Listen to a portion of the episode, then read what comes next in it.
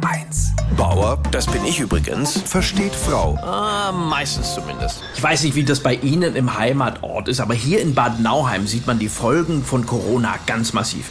Kürzlich wollte ich mein Altglas entsorgen. Glauben Sie, ich hätte einen leeren Container gefunden? Man sagt ja immer wieder, dass der Alkoholkonsum in der Corona-Krise wahnsinnig zugenommen hat. Das ist ja auch klar. Homeoffice, Ehestress, Perspektivlosigkeit. Viele halten das ohne Alkohol offenbar nicht aus. Das war aber bei den Menschen immer so. In Notzeiten besteht der verantwortungsvolle Umgang mit Alkohol hauptsächlich darin, nichts zu verschütten. Und ich gebe ehrlich zu, ich trinke jetzt im Lockdown auch ein bisschen mehr als früher. Einfach auch, um die systemrelevanten Berufsgruppen zu unterstützen. Winzer zum Beispiel. Deswegen koche ich ja auch sehr viel mit Wein. Aber bei meiner Frau gerate ich dadurch immer wieder in Verdacht. Kürzlich stehe ich am Herd und meine Frau fragt, Stefan, wieso ist denn die Weinflasche halb leer? Und ich, Schatz, ich habe gekocht.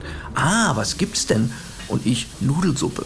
Ich meine, ich bin ja nicht gefährdet, weil ich bin ein reiner Genusstrinker. Ich kann auch ohne Spaß Alkohol haben. Wissenschaftler haben ja zum Beispiel auch herausgefunden, dass ein halbes Glas Wein am Tag nicht nur gut für die Gesundheit ist, sondern auch sehr wenig. Mein maßvoller Alkoholgenuss hat ja auch positive Seiten. Er entspannt, man wird nachsichtiger. Ich sehe das doch in unserer Ehe. Ich bin 52 Jahre alt. Wenn meine Frau und ich uns mal zu einem romantischen Abend auf dem Sofa verabreden und ein Glas Wein dazu trinken, dann sagt sie, also du siehst heute Abend aus, als könnte ich noch ein Glas vertragen. Und dann geht es auch richtig ab bei uns.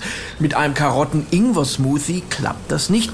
Die Container bei uns in Bad Nauheim sind übrigens immer noch nicht geleert und deswegen stehen meine leeren Weinflaschen jetzt auf dem Balkon.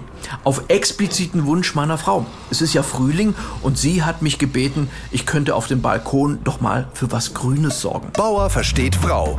Auch als Podcast auf hr1.de. HR1, genau meins.